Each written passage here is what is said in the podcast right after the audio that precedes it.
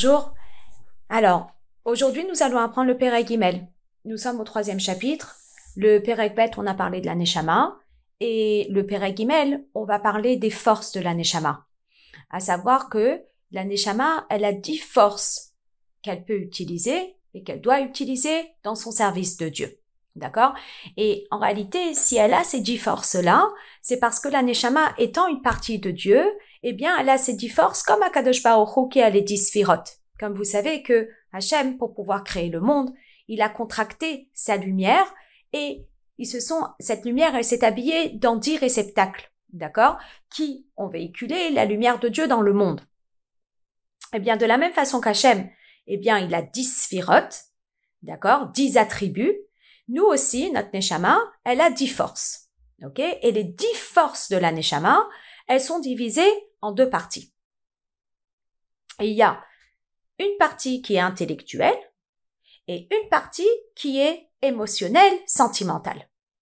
Alors on va les expliquer un petit peu de façon générale pour qu'on comprenne un petit peu de quoi il s'agit. Et puis, euh, le prochain cours, on va les expliquer de façon un peu plus détaillée. Alors, les dix forces, je vais les citer, c'est Chochma, Bina, Da'at, d'accord? C'est un trio intellectuel qui d'ailleurs fait les Rosh votre Chabad, ok?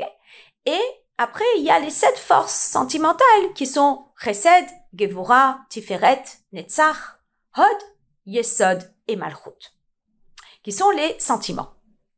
Alors c'est intéressant de comprendre un petit peu qu'est-ce que ça représente. Alors, Chorma, si vous voulez, c'est le point de départ dans une étude. Ensuite, Bina, c'est le développement de cette étude.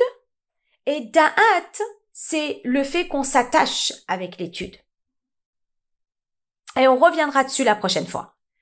Ensuite, Chesed, c'est tout ce qui est bonté. D'accord? Gvura, c'est tout ce qui est rigueur.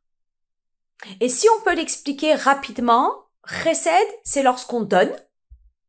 Donc lorsqu'on donne en général, c'est on donne du haut vers le bas. Et donc c'est sans limite. Et Gvura, c'est lorsqu'on met des limites. C'est une rigueur qu'on peut appeler de façon plus positive une discipline, qu'on peut appeler de façon plus positive cadrer une situation. Donc on va donner l'exemple. Imaginez une personne, elle a envie de donner à boire à un bébé.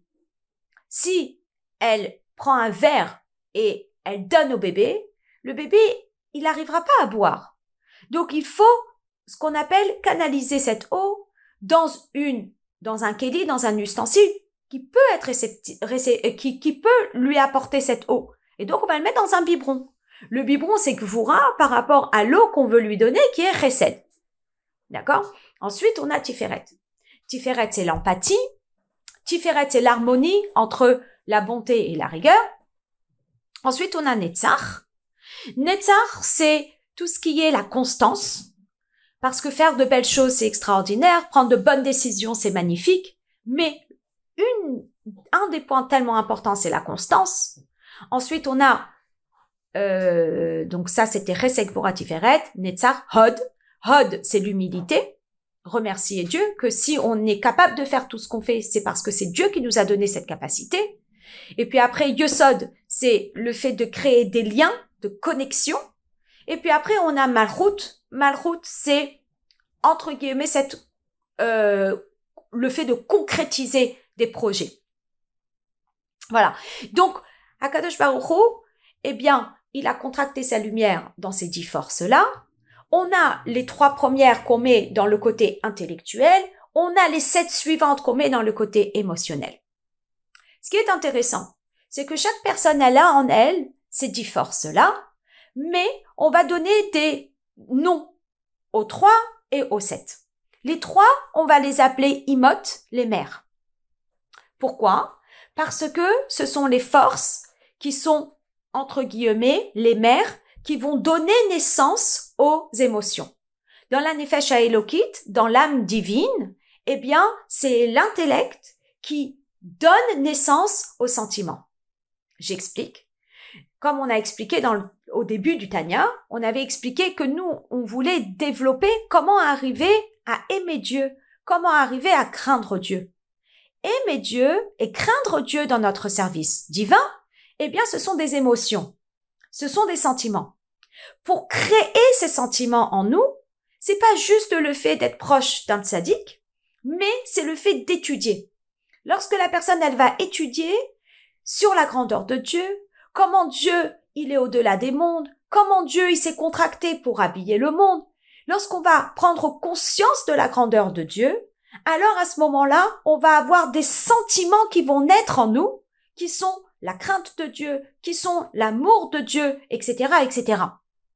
Et donc, tout ce qui est euh, intellectuel, on va l'appeler imot, trois mères, et tout ce qui est sentiment, on va, les appeler les midot, d'accord, comme on dit les sentiments, mais on va aussi les appeler toldot. Toldot, ce sont les enfants, les enfants de Chabad, les enfants de l'intellect. Voilà. Et le prochain cours, on va expliquer euh, plus de façon plus détaillée quelle est la différence entre Chorma, Bina et Da'at?